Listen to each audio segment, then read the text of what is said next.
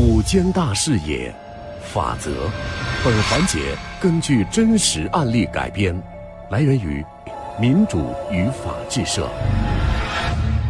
我们来进入到今天根据真实案例改编的环节法则。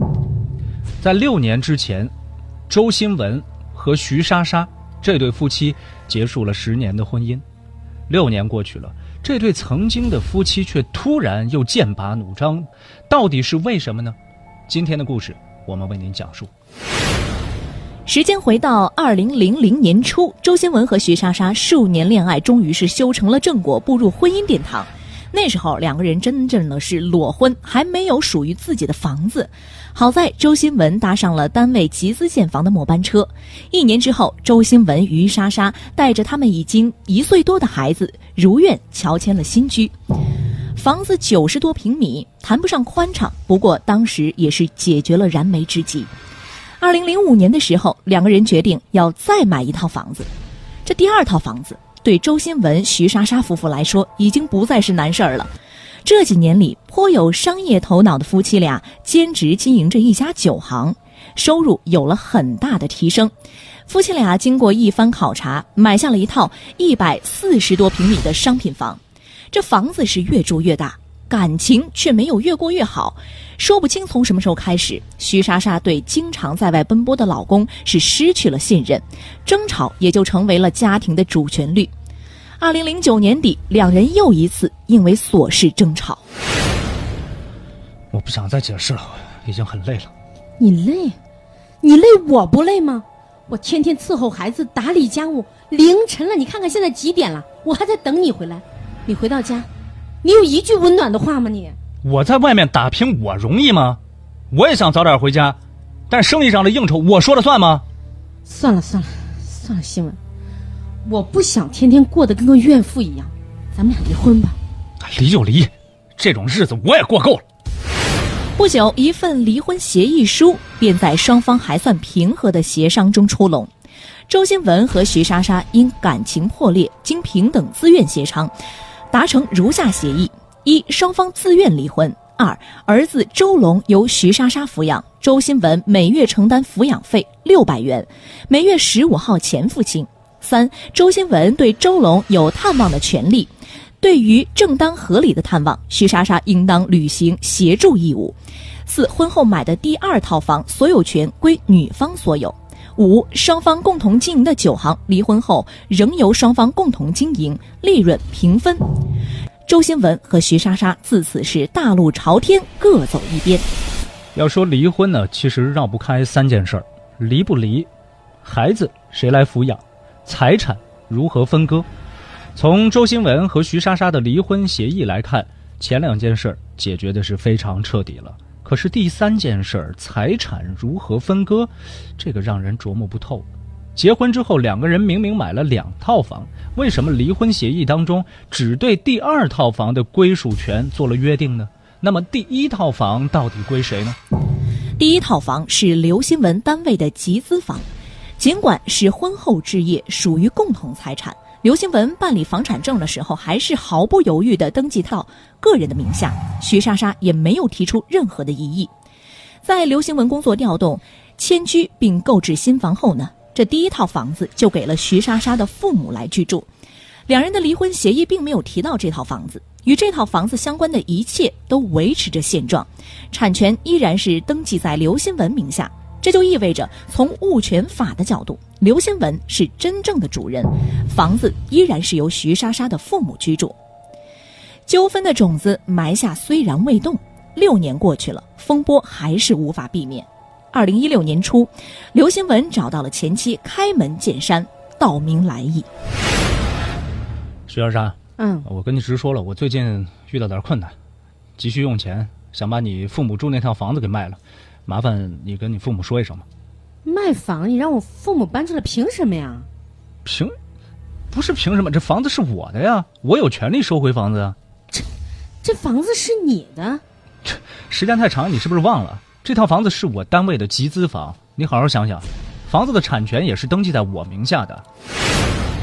完全没有思想准备，徐莎莎是一脸的愕然。刘新文有没有遇到困难，他也不知道。最近与刘新文因探望孩子闹得很不愉快，却是事实。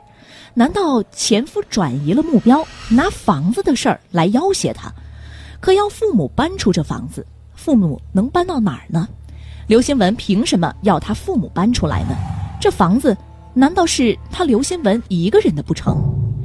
徐莎莎脑海中竭力的搜索，终于是理清了房子的来龙去脉，与前夫婚姻存续期间购置。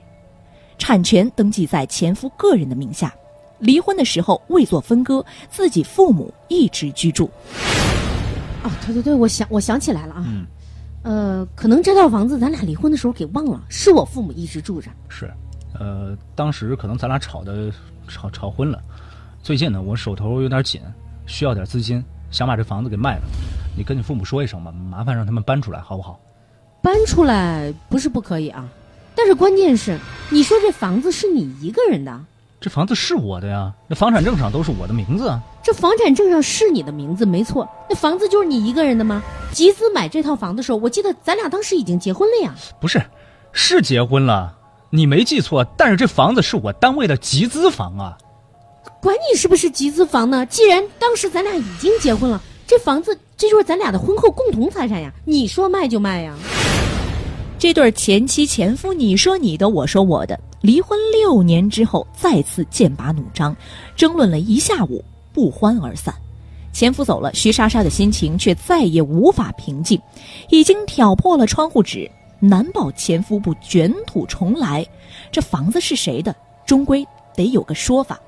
徐莎莎走进了律师事务所进行咨询。这个房屋归谁所有？首先看产权登记，要是没有特殊情形的话，登记者就是产权人。那您的意思是这套房我没份儿？也不是这个意思。婚姻存续期间以夫妻共同财产购置的房产呢，即便登记在夫或妻一方的名下，另一方也是房屋的共有人。但是你这个情况它比较复杂呀。你和刘新文离婚之前，虽然不是房产证上的产权人，但房子呀依然是夫妻的共同财产，你有一份儿。但是离婚之后情况就不同了。如果当时房子分割给你，应该及时过户。但是你们离婚的时候，房子并没有明确分割给你，你六年之后再主张要权利，必须有足够的理由啊。这理由，这我，这我还真没有什么理由。不过，离婚协议中房子没有分割给你，也没有分割给刘新文，在没有去明确房子归属的情况下，或许这可以成为一个突破口啊。哎呦，那这事儿就拜托您了。我会尽力的。二零一六年六月，徐莎莎一纸诉状将刘兴文告上了法庭，请求法院依法分割这套房产。当时的这个离婚协议，确实是没有对这个房子做出那个分割的表示。嗯、我觉得当时应该是遗漏了，哎，当时可不是遗漏啊，是你放弃了。放弃。我从来没有说过我要放弃这套房子呀。不是徐莎莎，当时咱们离婚的时候有两套房子，离婚协议里面明确了第二套房子，也就是那套大的给你了，这套小的你没有要，当然是我的了。况且产权证上写的就是我的名字，那是你的名字没错啊，但是也是咱们俩夫妻共同财产呀。不是这离婚的时候又不是我一个人的错，对不对？我也不能净身出户吧？这房子一人一套，你要大的你还不满足？再说了，就算是你要要求再次分割这个共同财产，诉讼的时效也就是两年，咱俩到现在都离婚六年了，你再翻旧账，已经过了诉讼时效了，你懂不懂啊？二零一六年十月，法院公开开庭审理了这起离婚后的财产纠纷案。法庭上，徐莎莎和刘新文是针锋相对，尽管法官做了诸多的努力，调解仍以失败告终。那么这套房子该如何分割呢？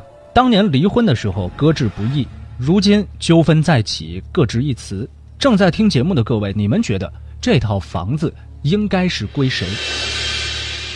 这场由房子惹起的风波究竟会如何了断呢？法院经审理后认为，这套房子系刘新文和徐莎莎婚姻关系存续期间购买，属于夫妻的共同财产，离婚时应当分割。但是刘新文和徐莎莎离婚协议对于共同财产的分割，只列举了双方的另一套房子归属于徐莎莎，以及酒行共同经营、利润平分，对诉中房子的归属并没有做出明确的表示。如此，当时对于诉争房子的归属有两种可能。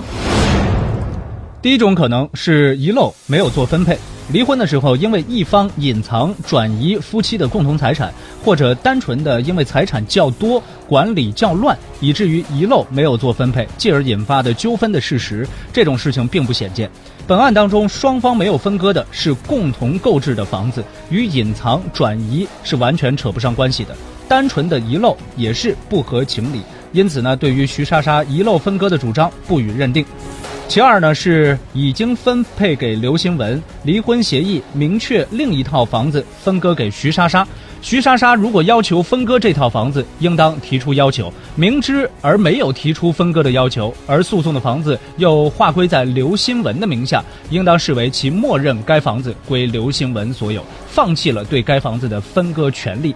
此外，刘新文、徐莎莎婚姻关系存续期间购置的两套房子，徐莎莎已经分得面积更大、价值更大的一套，如果再分配另一套，也有失公平。